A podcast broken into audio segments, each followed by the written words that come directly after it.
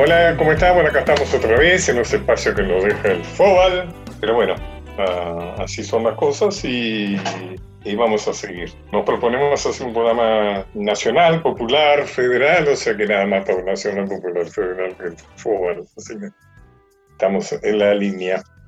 Eh, ¿Cómo estás, Mica? ¿Qué tal, Pacho? Buenas noches. ¿De qué querés que charlemos hoy?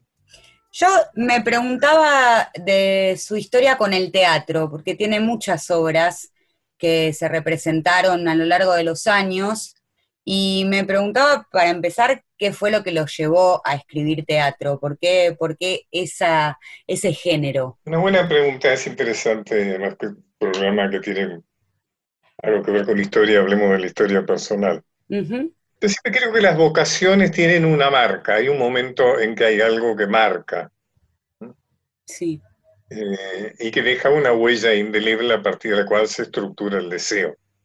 Yo creo que algo tiene que ver, mi recuerdo más potente de infancia relacionado con el teatro, una familia que no tenía nada que ver con el teatro, y una familia un poco artística, sí lo era un tío mío que para mí fue muy importante, pero mis padres no, no tenían una, eran hombres, personas cultas, eh, interesadas, pero no eran fundamentalmente artistas. sí, Y resulta que un día mi padre me llevó al teatro. Mi padre era una persona metida para adentro, eh, bastante introvertida, para quien el exterior era muy importante, o sea, él era un médico que trabajaba mucho y le apasionaba la relación con sus pacientes y demás. Y la imagen que yo tengo cuando venía a casa estaba cansado, viste, más bien, era como un espacio de descanso de su gran actividad en el exterior. Inclusive mi madre, que me tenía atrapada en su deseo, deseo escorpiano, pero peor, eh, me decía, "Shh, silencio que tu padre está cansado de chico. El claro, chico era yo, no el menor de la familia. La cuestión es que nunca tuve una relación, es un tipo macanudo, digamos, se preocupó por ser un buen padre, ujú, pero nunca tuvimos una gran comunicación. Y entonces, y yo lo sentía eso. Y un día me llevó al teatro. Y no sé por qué, le habrán regalado entrada, un día habrá tomado conciencia de algo. Y fuimos los dos juntos al teatro, yo tendría siete años, ocho años. Fuimos a ver una obra para mí, y que me recuerdo indeleblemente, que se llamaba La tía de Carlos, de un cómico que en aquella época estaba, era muy famoso y ahora es totalmente olvidado, es Pablo Palitos, cómico que... Y yo nunca me me acuerdo de, de cómo me reí, o sea, creo que hasta me caí de la butaca de la risa. qué lindo. Pero creo que la alegría fundamental era estar sentado al lado de mi padre. Esa ida al teatro con mi padre indudablemente fue importante. Luego después siempre tuve vocación por escribir, ¿no? Cuando a mí me preguntan qué soy, digo soy escritor. Con eso creo que abarco todo. Claro, Y mm, yo me hice muy amigo de Urquijo, Urquijo, que murió lamentablemente hace poco tiempo. sí, Eh, Hugo era también un psicoanalista como yo que no había entrado en la Asociación Psicoanalítica Argentina para proteger su espacio de creación. Eh, él era un hombre de teatro, absolutamente, un actor. Y luego probablemente llegó a ser uno de los más destacados directores sí, de la Argentina. Y entonces, evidentemente, coincidimos y veraneamos un año juntos en Traful, me acuerdo, un lugar muy bello, con nuestras respectivas mujeres que luego no, no siguieron siendo nuestras respectivas mujeres. Y él hablaba todo el tiempo de teatro, era un apasionado del teatro, y hablaba, tenía un grupo que era ETEVA, que estaba Lito Cruz, estaba eh, Augusto Fernández, estaba Morenito, Moreno, Adriana Eisenberg, en fin, todo gente de, de mucho nivel, sí, discípulos de Heidi Krila, ¿no es cierto? Y él hablaba mucho de teatro, que le gustaba, habían ido a las Olimpiadas de Múnich, habían estado en el Festival de Nancy, y él es un gran, eh, fue un gran relator, siempre contaba las cosas con mucho entusiasmo y con muchas ilustraciones. Entonces un día dije, ¿por qué no? Entonces dije, bueno, voy a escribir una obra de teatro. Y tuve una idea, tuve una idea que indudablemente tiene mucho que ver con mi historia. Siempre insisto que uno escribe siempre más o menos sobre el mismo tema, mm, pero visto desde distintos ángulos. Y entonces escribí un tema de una familia muy disfuncional, digamos, de una pareja, que habían, bueno, esto no, no sé, al principio habían algo así como destruido a su hijo, y que ahora incorporaban al mandadero, al chico, el mandadero de, de, aquella época del almacén. Sí. Que estoy hablando de 1970, y estrenamos en 1975. Y entonces una obra que se la leí. Él estaba casado con una actriz. Y entonces había una, una visión, digamos, me interesaba saber qué es lo que ellos eh, pensaban. Realmente me la demolieron, la demolieron como correspondía, pero me di cuenta de que ahí había un germen de una obra de teatro. Y la escribí, luego la escribí. Y fue Escarabajos, una, sobre la violencia familiar que se estrenó corajudamente en tiempos de mucha violencia. Estaba la triple A, que realmente era terrorífica, yo creo que hoy no se tiene idea de lo porque ha quedado tapado por el terror de, la dictadura. Exacto. Para quienes estábamos en el ámbito artístico, psicoanalítico, era un, sea, el terror no decía, no estrene, ¿cómo van a estrenar algo que tiene que ver con la... Bueno, estrenamos en el entonces muy icónico Pairo, el Teatro Pairo, mm. cuando lo administraba Jaime Cohen. Y fue un gran éxito un gran éxito. Lo dirigió Hugo, fue la primera obra que dirigió Hugo y fue la primera obra que yo estrené. Fue una enorme satisfacción. Bueno, tampoco es casualidad que nos tuvimos que exiliar los dos al año siguiente. No solo por eso, sino también por otros. Y después vino Lo Frío y Lo Caliente, que fue, que es una obra que tiene mucha historia, muchas representaciones. Lo Frío y Lo Caliente es la obra que siguió. Sí. Lo Caliente es la obra que siguió, que tiene su anecdotario, porque nunca supe por qué se llamaba Lo Frío y Lo Caliente. Yo se la llevaba, cuando la escribí, me di cuenta que era una obra interesante, era una obra que de alguna manera repetía casi el tema de las familias que destruyen hijos. O sea, esta, era, no sé si la viste alguna versión, esta era una mujer. Sí. Norma, nada menos se llamaba que eh, explotaba a su hija, que era dentro de su casa asumía un rol muy infantil y afuera era una prostituta, o sea, una doble moral. Y ella, digamos, había un aborto en escena y demás cosas, era una obra fuerte, interesante. La primera que se la llevé fue así Pelinkowski. Y me acuerdo que del ascensor me di cuenta que no tenía título. Entonces digo, se llamará Lo Frío y lo Caliente. Después se han dado, hay gente que se puede darle explicación. Y bueno, esta se estrenó cuando yo estaba exiliado. La estrenó Manuel Edvarni en un acto que siempre le agradezco, en el Teatro Planeta, eh, que no existe más. Las actrices, eran dos actrices, una era la primera intervención en Argentina de una gran actriz uruguaya que fue Adela Gleijer. Ajá. Y la otra que hacía la hija era Lina de Simón, una excelente actriz también. Y la dirigió Manuel Iván, yo no la vi nunca, porque estaba exiliado, se estrenó en 1977. Y sé que fue muy interesante una escenografía, creo que era de Pedrey, no me acuerdo de quién era, me llegaban algunas fotos.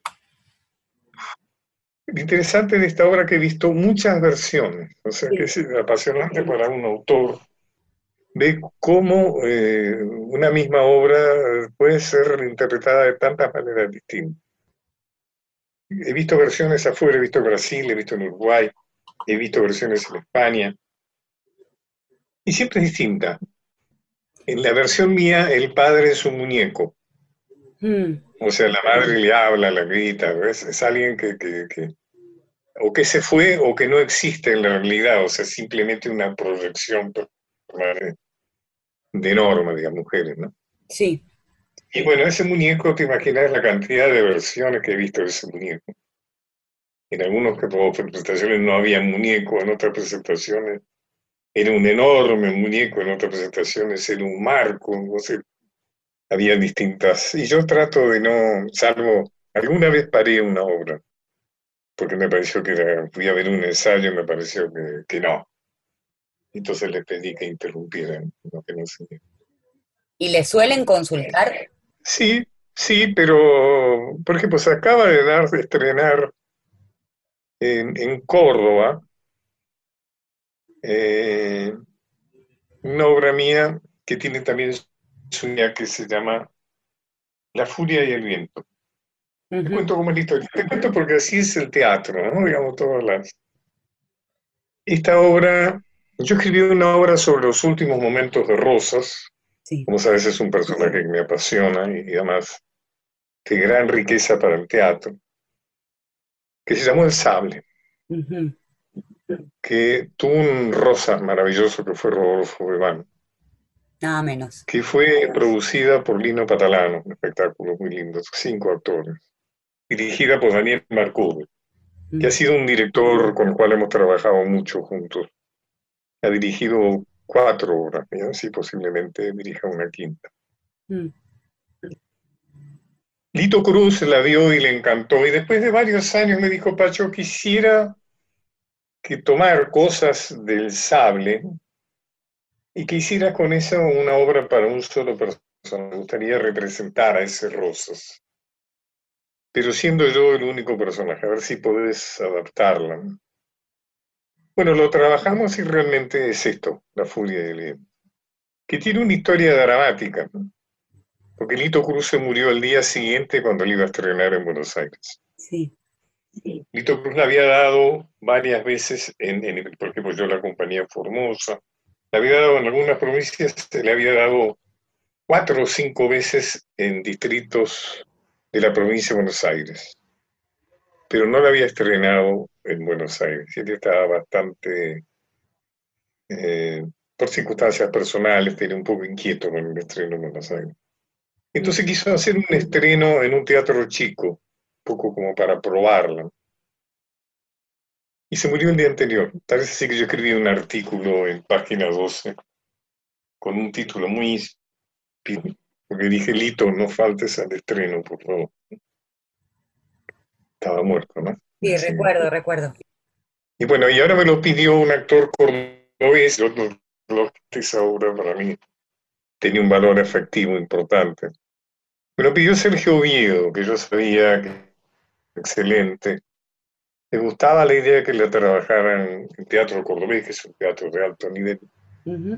Lo dirigió Sergio Cés, que es otro director importante. Y curiosamente el escenógrafo, que es una escenografía extraordinaria la que han hecho. De hecho, Rillero, que es el mismo que había hecho la escenografía del sable, Bueno, creo que se va a dar todos los sábados por una plataforma que se llama decultura.net. Decultura.net, que es una plataforma cordobesa.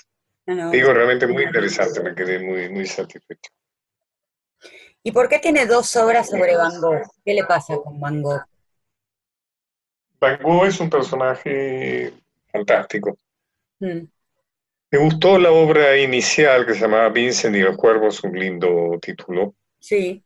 Yo también hice una doble versión de una obra mía que se llamó La tumba de Lorenzo. Se representó brevemente en un festival. Y es una obra de un encierro, tipo que están encerrados, posiblemente presos. Mm. Y ahora con el tema del encierro me saltó, me saltó del cajón, o sea, salió del cajón y la volví a escribir, mejor dicho, la estoy volviendo a escribir. Sí. Eh, que, la estoy, digamos, la estoy supervisando con Daniel Marcove. Estoy agregando muchas cosas, la estoy complicando, digamos. Pero creo que el tema del encierro es un encierro de una enorme actualidad, ¿no? A mí, ¿Qué le parece? te confieso que la, la, pandemia me ha limitado mucho la creatividad.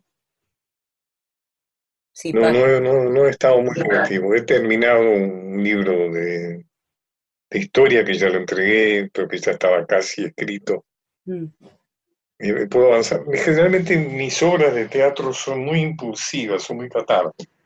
Mm.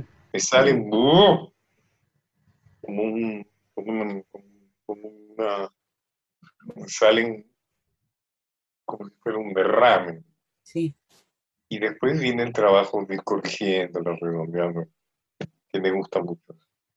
A mí esta obra es que me requiere y me exige trabajo, mucha precisión, con lo cual no creo, no sé si es mejor o peor, digamos, pero tiene que ver con la pandemia. La pandemia me ha achicado la creatividad. Estoy tan preocupado que no me deja, me tiene aferrado, digamos. me tiene encerrado dentro de mí mismo. Escuché a muchos, muchos escritores decir lo mismo, que no pueden siquiera leer tampoco ficción. Recién ahora he empezado a leer, he empezado a leer algo de cuentistas, cuentos. Estoy pudiendo leer cuentos, pero no, no a, a, algo más complejo que eso. Claro. Escucho, mira algo que me pasa, algo que te recomiendo, recomiendo a la gente. Estoy muy con, con las redes, pero básicamente con YouTube. Se aprenden muchas cosas en YouTube. O sea, por ejemplo, yo tengo un déficit de que sé poco filosofía, o sea, dentro de la cosa que he estudiado no estaba la filosofía. Y extraño eso, o sea, siento que me faltan. Entonces me pongo YouTube y escucho las clases de filosofía. Hay algunas clases buenísimas. Sí. Buenísimas. O sea que he aprendido por la, por la oreja, digamos. Pero no, no, no he podido leer mucho ni he podido escribir mucho. ¿Vos? Raro. Yo estoy cursando filosofía moderna online. Así que tengo que leer sí o sí. Ah, ah. A Kant, no, no, no te resulta fácil.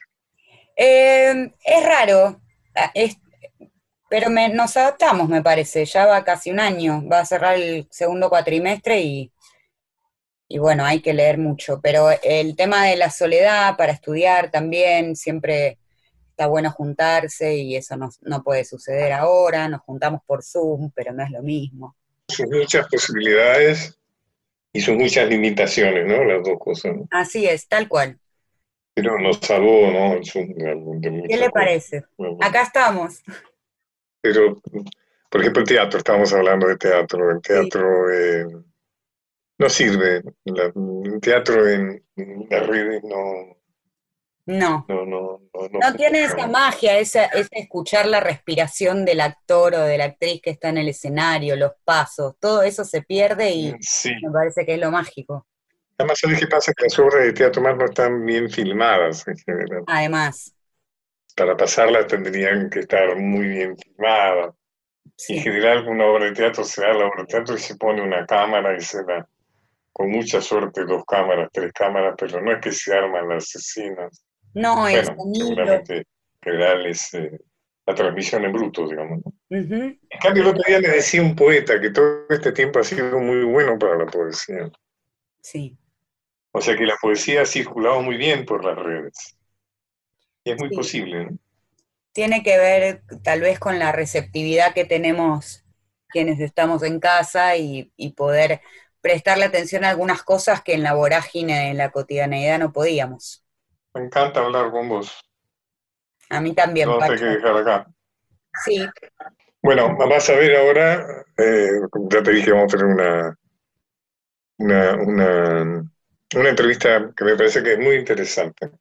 Sí.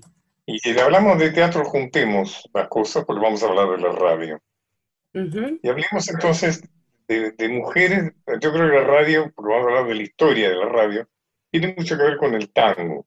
Sí, claro. Y tiene mucho que ver también con el teatro, con el radioteatro. Me, me encanta la elección que has hecho de tangos cantados por las grandes mujeres de los tiempos de oro del tango, de los 30, de los 40.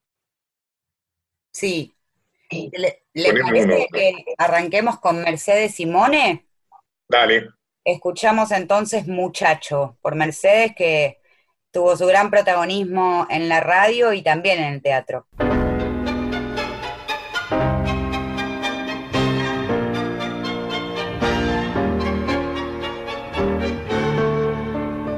Muchacho, suerte quiso vivir en el primer piso de un palacete central que para vicios y placeres, para farras y mujeres, dispones de un capital. Muchacho, que no sabes del encanto de haber derramado llanto sobre un pecho de mujer, que no sabes qué es secarse en una timba y armarse para volverse a meter.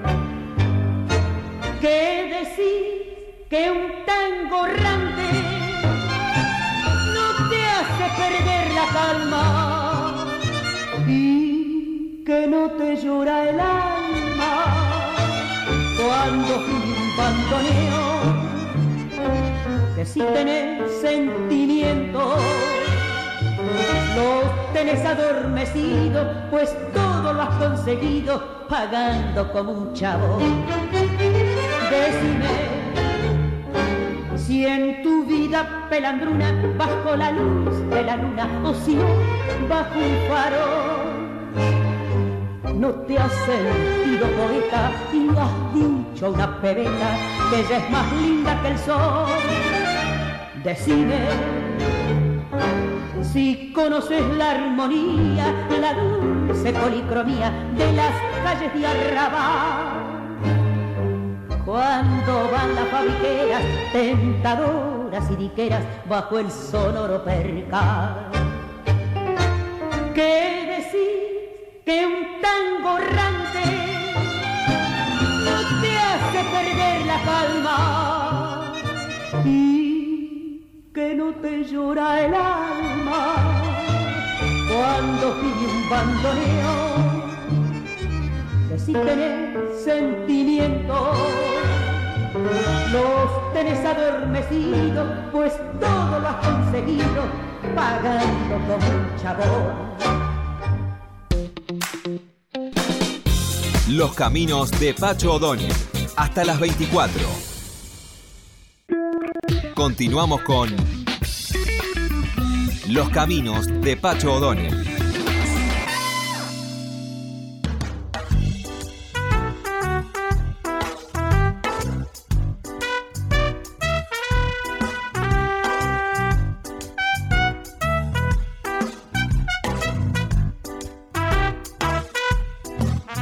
Si le parece, Pacho, antes de seguir con el programa, vamos a escuchar a una grande, una gran cantora, que la identificamos mucho con el peronismo, pero además de ser compañera, tiene un gran talento.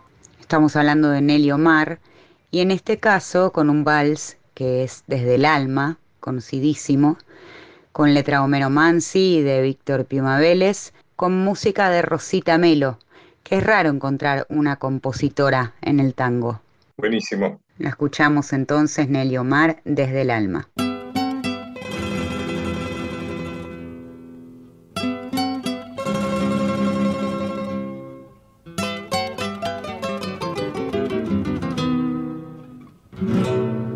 Alma, si tanto te han herido, ¿por qué te niegas al olvido? ¿Por qué prefieres llorar lo que has perdido? buscar lo que has querido, llamar lo que murió. Vive inútilmente triste y sé que nunca mereciste pagar con pena la culpa fuiste por amor. Fue lo que empezó una vez, lo que después dejó de ser, lo que al final por culpa de un error, fue noche amarga del corazón.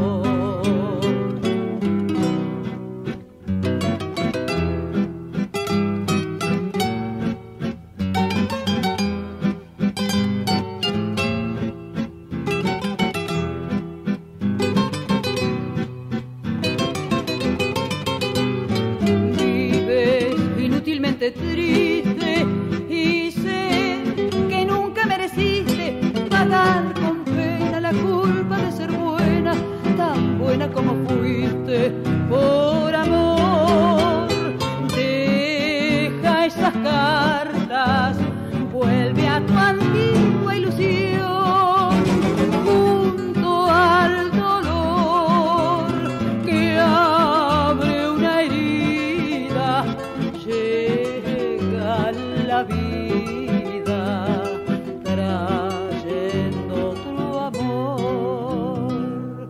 Alma, si tanto te han herido, ¿por qué te niegas al olvido? ¿Por qué prefieres llorar lo que has perdido, buscar lo que has querido, llamar lo que murió?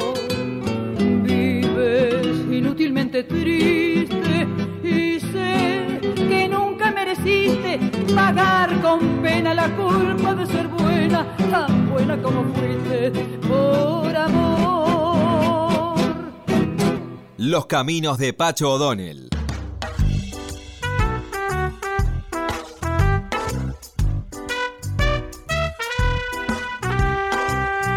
Bueno, Micaela, yo te dije que íbamos a tener una entrevista muy interesante y es alguien que vos conocés y que apreciás. Yo lo aprecio mucho, somos prácticamente de la misma generación. Él ha hecho de su vida algo muy interesante. Ha escrito excelentes libros, ha hecho periodismo de primer nivel. Que es Carlos Ulanowski. ¿Cómo estás, Carlos? Hola, Pacho, ¿cómo estás? ¿Qué es 36 Y 36.500 es eh, aproximadamente, sin, sin bisiestos, los 100 años que ha cumplido la radio. Es un título que en algún momento me sugirió mi nieto Bruno, cuando se enteró que estaba haciendo este libro, por teléfono un día me dijo, abuelo, está cambiando de voz, ya tiene 14 años. Me dijo, abuelo, este, 100 años, 36.500 días. Y por, y por suerte, para... más piola que yo, más inteligente, sale mejor los números que a mí, sin duda. y que yo, que yo seguro también. ¿Qué son los locos de la azotea? Los locos de la azotea fueron unos muchachos inteligentes, inquietos, audaces, eh, vecinos del barrio norte, eh, radioaficionados, melómanos, cultos y muy al tanto de, del tema de las comunicaciones a distancia, eh, algunos ya médicos, otros estudiantes de medicina, y desde 10 años antes de 1920, eh, todos ellos tuvieron eh, en la cabeza la posibilidad de, bueno, de generar sonidos a distancia. Ellos son los inventores de la radio en Argentina. 1920. Sí, en 1920, el 27 de agosto de 1920, transmitieron por, primera vez desde el Teatro Coliseo, que está en el mismo lugar que todavía ocupa, ahí en la calle Charcas, Marcelo T. de Alviar ahora. fue la primera vez en el mundo. El, el, tipo de transmisión de Los Locos de la Azotea fue la primera con propósitos de masividad y de continuidad. Ópera, ¿no? O sea, una transmisión que tenía un, un sentido de comunicacional no solamente era la prueba, hola, hola, estás ahí, sino que era transmitir algo que tenía un eje de, colectivo, ¿no? La ópera. Sí, ese, esa noche transmitieron la ópera Parsifal, al día siguiente transmitieron la ópera eh, Manon, o la ópera después eh, Nini, y, ¿Y bueno, desde el Colón? No, desde el Teatro Coliseo. O sea, había la, las transmisiones, eran transmisiones especialmente para la radio o ellos transmitían lo que sucedía en el Coliseo. No, no existía la radio hasta entonces, Pacho. Así que ellos. No sé si se organizó para, para esa transmisión de ellos o no. Sí, sí, sí, sí, sí. Con, con elementos muy precarios, muy precarios, lograron transmitir a lo que se supone había en ese momento 50 receptores de radio galena en Buenos Aires. Solo 50 receptores. Interesante lo de la galena, ¿no? Es una piedra la galena, ¿no? Es un mineral de color azulino que tiene la condición de transmitir el calor, electricidad, sonido, y entonces las radios a galena tenían una parte que se llamaba bigote de gato. El bigote de gato era una especie de aguja que raspando la, piedra galena generaba la conducción de sonido.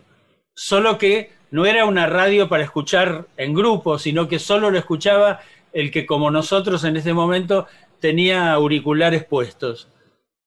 Ajá, ajá. Muchos, muchos las radios a válvulas.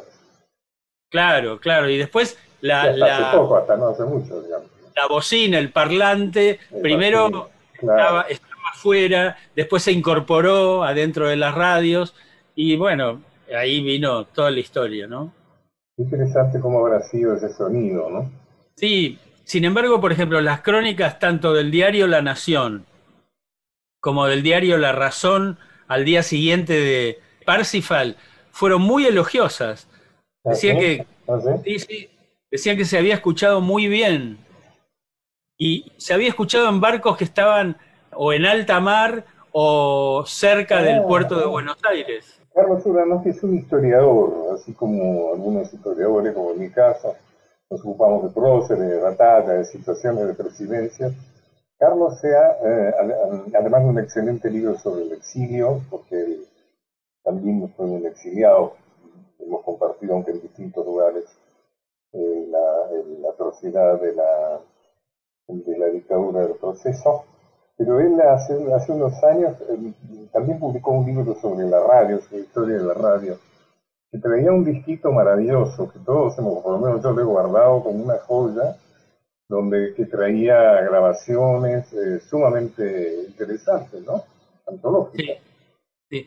Bueno, ese libro que se llama Días de Radio ya Claro. tiene 25 años, 25 Y- años ya. Mm, 1995, sí, sí, sí. Bueno, y la verdad que es un libro que me ha dado, nos ha dado a todos, son cuatro autores, somos cuatro autores, nos ha dado muchas satisfacciones porque se metió en el circuito terciario y universitario. Es un libro que todavía está vigente y está, sigue siendo muy leído.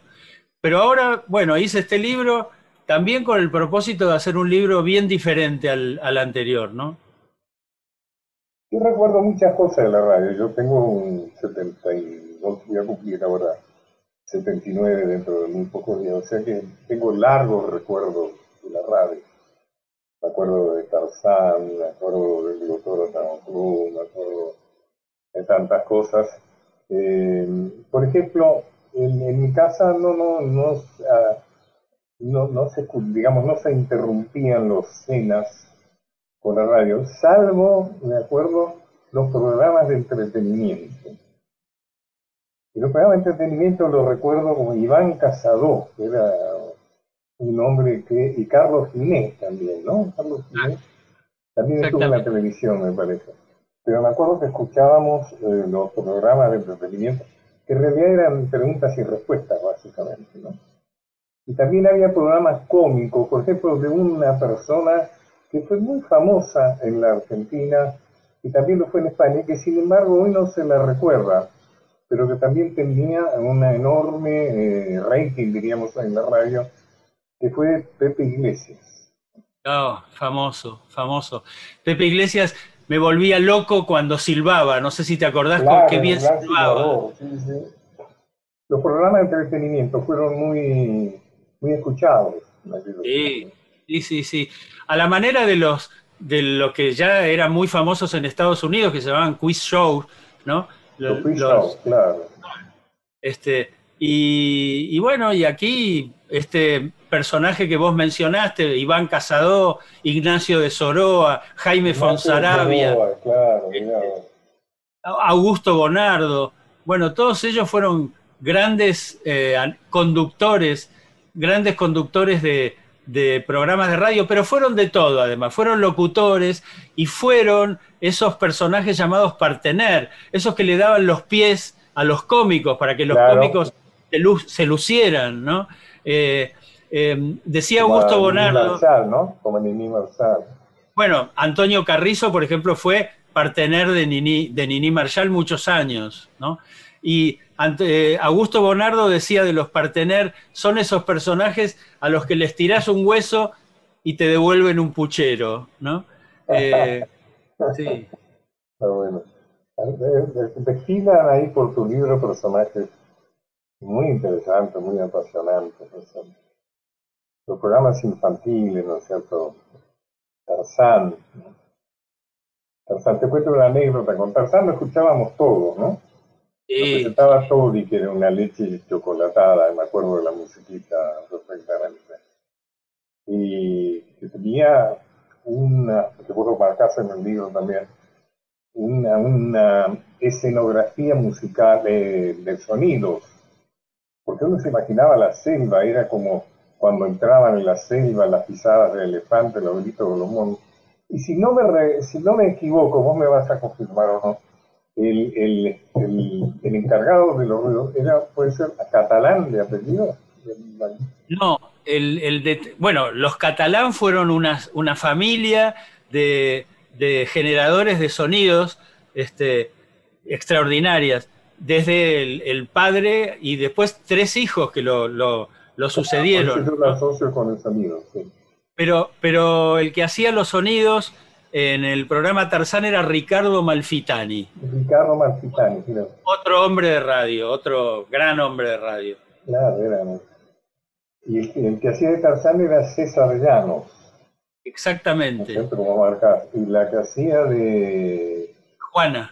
De Juana era Mabel Landó, puede ser, no, me acuerdo. Sí, sí, sí, sí, Mabel Landó, perfecto. Ah, y, estaba, y estaba como Tarzanito, que todos los chicos le teníamos mucha envidia. Tarzanito este, era Oscar Robito. Claro, claro. Vos sabés que yo sufrí una desilusión muy grande, porque en un gran error, una vez Toby decidió hacer una caravana con Tarzan, aprovechando el éxito, eh, yo lo vi por la, por la avenida Santa Fe, y fue totalmente decepcionante, porque Tarzán no tenía nada, César Ramos, no tenía nada que ver con el Tarzán que yo me había imaginado, digamos, le faltaba los músculos y demás, digamos, que yo imaginaba en Tarzán.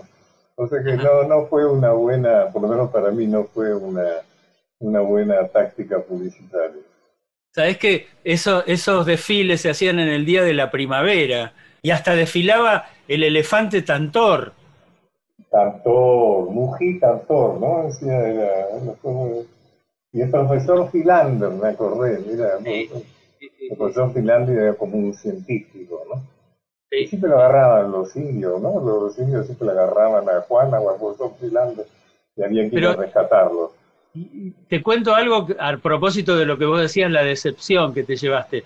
Cuando un radioteatro en los años 40, 50 tenía éxito, terminaba su temporada y comenzaban las giras por los barrios o por los pueblos. Y muchísima gente que los había seguido iba a verlos personalmente para corroborar la certeza que se habían hecho en su cabeza, a ver si coincidía eh, la imagen del galán, la imagen de la heroína, este, y a veces se llevaban grandes decepciones, sin duda. en la radio, al principio, al principio lo que hoy llamaríamos telenovelas, ¿no? Algunos de ellas fueron radioteatro. exitosas, ¿no? Eh, cuando hacían giras por los pueblos, el que hacía de malo la pasaba bastante mal, ¿no? Sí, sí, sí, sí, claro. Bueno, el primer gran éxito en radio es en 1930, ya un éxito masivo, es un radioteatro que se llama Chispazos de Tradición. Curiosamente, de tradición, claro. curiosamente de tema campero, pero hecho por un inmigrante español que se llamaba González Pulido de apellido. Y sí, y entonces, ¿sabes que era tal el éxito de ese, ese radioteatro que las grandes tiendas porteñas tuvieron que poner altoparlantes porque las señoras, las mujeres no iban porque no se querían perder el capítulo de Chispazo de Tradición. Ah, interesante. Sí, sí, sí. se dice que separaba la, la ciudad, digamos, separada. Sí, claro. Y entonces ahí, cuando sabían que podían, que de ese modo no se perdían el capítulo, volvieron a las tiendas, ¿no? Lo interesante de la radio es que te tenés que inventar las cosas, ¿no? Estamos hablando de cómo realmente la gente aportaba, ¿no? Al sonido aportaba toda su imaginación, ¿no? Todo su compromiso emocional. Claro, claro. Bueno, yo creo que la radio tiene todavía hoy, no sé si coincidís, una promesa básica que no tiene ni la gráfica, ni la tele, ni las redes sociales, seguramente. Y es que cuando vos, vos, por ejemplo, estás transmitiendo ahora desde Radio Nacional, estás transmitiendo a distancia, estás, eh, eh, tenés el propósito de que tu programa llegue a la mayor cantidad de gente posible, pero cuando llega al oído del oyente, le llega con el efecto de exclusividad. como si vos le estuvieras hablando solo a él. Eh, Sí, sí. la radio tuvo mucho que ver con el- el- en la época de oro del tango, ¿no? Sí, sí, sí. Y sí, porque primero, la radio era puro entretenimiento, era puro sueño, digamos, pura diversión. Eh, era en vivo, 24 horas en vivo, prácticamente no había grabaciones, hasta los 60 este, era muy difícil que las radios tuvieran grabaciones. Todas las orquestas típicas en algún momento y los grandes cantantes de tango pasaron por la radio. Claro. Y había programas de radio, ¿no? De tango, me acuerdo en Los Tango Club. Claro, claro. Estaba al lado de qué pareja, qué pareja Rinzo Verga, ¿no? Estaban en el. Radio Belgrano, Radio, ¿qué radio era esa? Radio El Mundo. Radio Radio El Mundo. Era, era una hora extraordinaria de cuatro programas de 15 minutos cada uno. Era de 5 a 6 o de 6 a 7, no me acuerdo. No, no, de siete, de siete y media a ocho y media Ahí de la está, noche. Bueno. Y entonces empezaba con Rinzo Ver, qué pareja Rinzo Verbia. Eh, Rinzo era un jabón en polvo, porque recién salían los lavarropas. Ah, La gente lavaba a mano en la pileta. Bueno, llegaron los lavarropas y entonces ahí este, salió el jabón Rinzo. Eso duraba 15 minutos. Blanquita Santos y Héctor Blanquita Macel. Santos, ahí está. Sí. Bueno, y a las 8 menos cuarto estaba Héctor y su jazz, que era una big band Héctor, claro, extraordinaria. verdad, Héctor, sí, sí. Héctor Lomuto. Esta orquesta Y- que tocaba mucho era la Hawaiian Serenaders, me acuerdo. También. No ahí, digamos, pero que se la escuchaba por los. Y a las 8 de la noche llegaba eh, lo, lo que se llamaba la cita de la juventud triunfadora, que era el Glostora Tango Club. El eslogan era la cita de la juventud triunfadora. Claudio Parece que un sí. fijador de pelo, Sí, era sí, amarillo, ¿no? Era como muy grasoso, ¿no? Era- sí, sí, te dejaba el pelo durísimo, durísimo. que competía con la gomina, que era de Brancato. Brancato, como lo recuerdo, como... Claro. tu, tu libro es una especie de geyser de recuerdos, impresionante. Y a las 8 y cuarto de la noche, después del Glostora Tango Club, estaban los Pérez García, Ah, que era bueno, eso, eso era... como una familia espejo familia. de, de- de la clase media en ascenso en Argentina, ¿no? Que tuvo una cosa muy interesante los Pérez García. Zabalúa era, Zabalúa. Martín Zabalúa, Martín Era el Zabalúa. viejo, el padre, ¿no? Sí. Sara Prosperi era la, la- mamá, Prosperi. Doña Clara. El, el papá se llamaba Don Pedro. Y lo que tuvo de interesante, me parece a mí, es que eh, la chica que había entrado como doméstica, que era Mabel, se enamora Mabel, del, Mabel, sí, claro.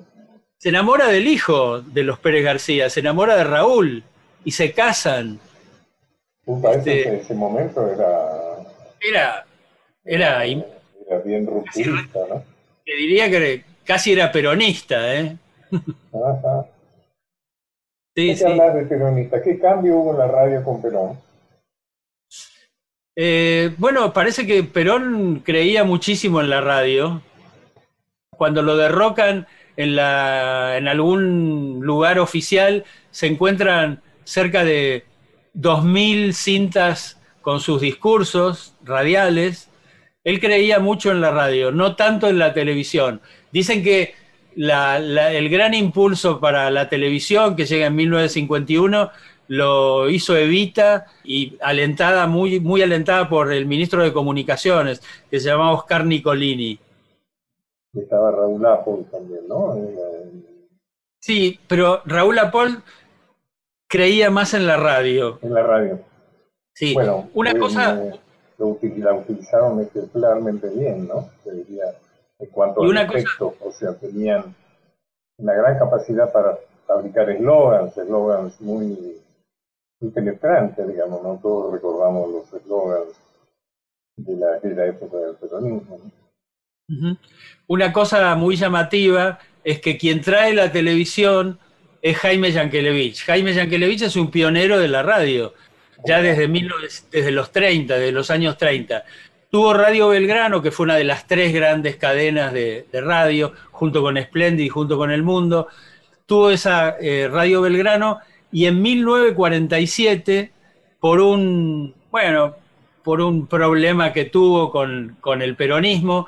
Eh, primero se la clausuran, entra en una especie de litigio con, el gobierno y en 1947 la vende, se la vende al, peronismo, pero queda a cargo de la gestión, de la gestión artística, publicitaria, comercial, este, hasta su fallecimiento en 1952. Y a partir de, la compra de Radio Belgrano, el peronismo inicia una especie de compra masiva de todas las radios del país, salvo una, LB1 de San Juan, radio de la familia Grafiña. Eh, y cuando, digo, por eso siempre Perón dijo, eh, cuando nos derrocaron en 1955, teníamos todos los medios a favor. Eh, y, sin embargo nos pegaron una patada en el traste y tuvimos que irnos. En cuando vuelve en 1973, prácticamente estaban todos los medios en contra. Hasta yo creo que estaba vigente todavía la dificultad de, mencionar la palabra Perón. Claro. Bueno, este, con todos los medios en contra, ganaron las, ganó las elecciones, Perón. Yo, este Carlos, asocio, primero te vuelvo a felicitar por tu libro, me parece absolutamente importante leerlo. Es importante leerlo, o sea, es importante conocer la historia, eh, todo lo que significa la historia, o sea, nuestro pasado, a partir de ahí podemos entender mucho mejor nuestro presente, y la historia también es la historia de la radio, ¿no es cierto? Fíjate vos todas las cosas. No hemos hablado del fútbol, ¿no es cierto? De las grandes figuras, Enzo Arrigó, Pelichari, ¿no es cierto? Todas las que tiene que ver con, con el fútbol. Yo asocio bastante a la radio con el tango y sobre todo con las mujeres del tango. Yo creo que el tango en aquella época de oro, que fue los 40, los 50, que estuvo muy impulsado por, la radio, hubo mujeres muy fuertes, muy vigorosas, con mucha presencia, ¿no es cierto? Grandes cantantes.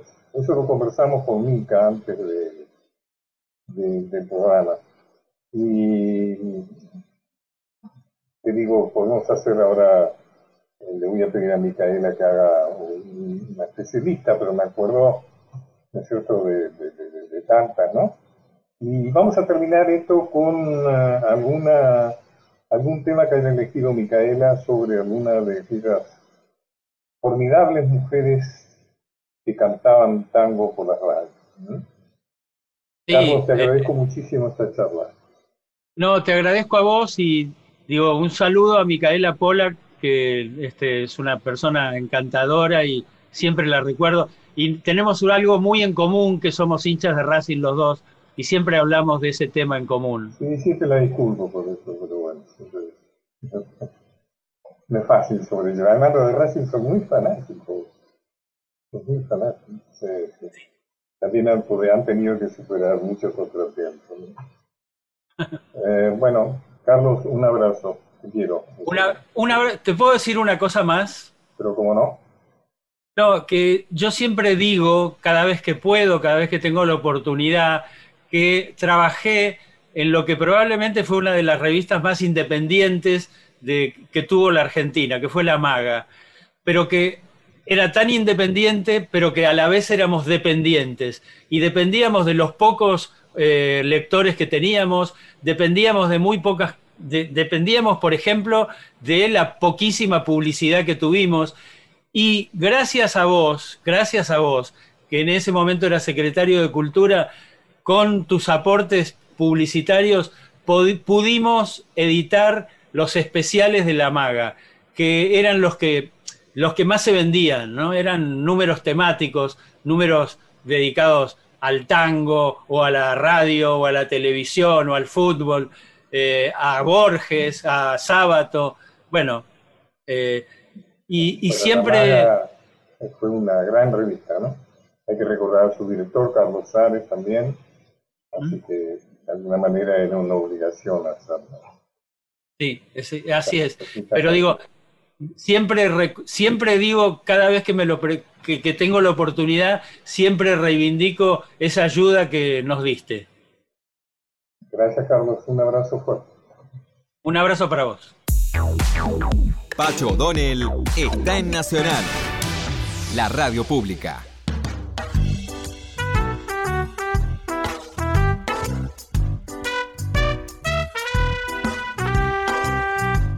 Bueno, y nos vamos. Quiero agradecerle mucho a Mika Polak, mi productora, y también me quiero agradecer a Nacho Guglielmi y a Diego Rosato, que son los que se ocupan de la parte técnica de estos programas.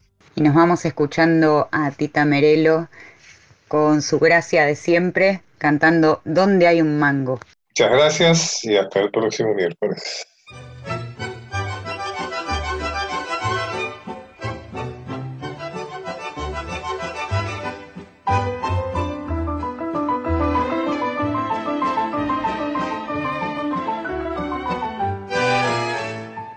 Viejo Gómez, vos que estás, de manguero doctorado, y que un mango descubrís, aunque lo hayan enterrado, definime si podés esta contra que se ha dado, que por más que me arremango no descubro un mango ni por equivocación, que por más que la pateo, un peso no veo en circulación.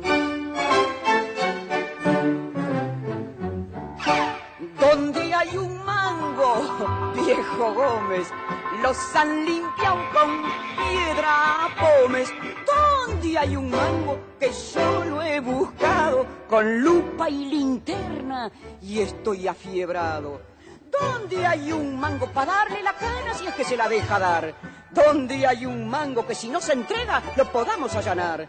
¿Dónde hay un mango que los financistas, ni los periodistas, ni perros, ni gatos, noticia ni dato de su paradero no me saben dar? Viejo Gómez, vos que sos el Carlos del Gomán, concretame si podés. Los billetes, ¿dónde están? Nadie sabe dar razón, y del seco hasta el bacán. En plena palmera llevan la cartera con cartel de defunción y jugando a la escondida colman la medida de la situación. ¿Dónde hay un mango? Viejo Gómez, los han con piedra pomes. ¿Dónde hay un mango que yo lo he buscado? Con lupa y linterna y estoy afiebrado. ¿Dónde hay un mango para darle la cana si es que se la deja dar? ¿Dónde hay un mango que si no se entrega lo podamos allanar?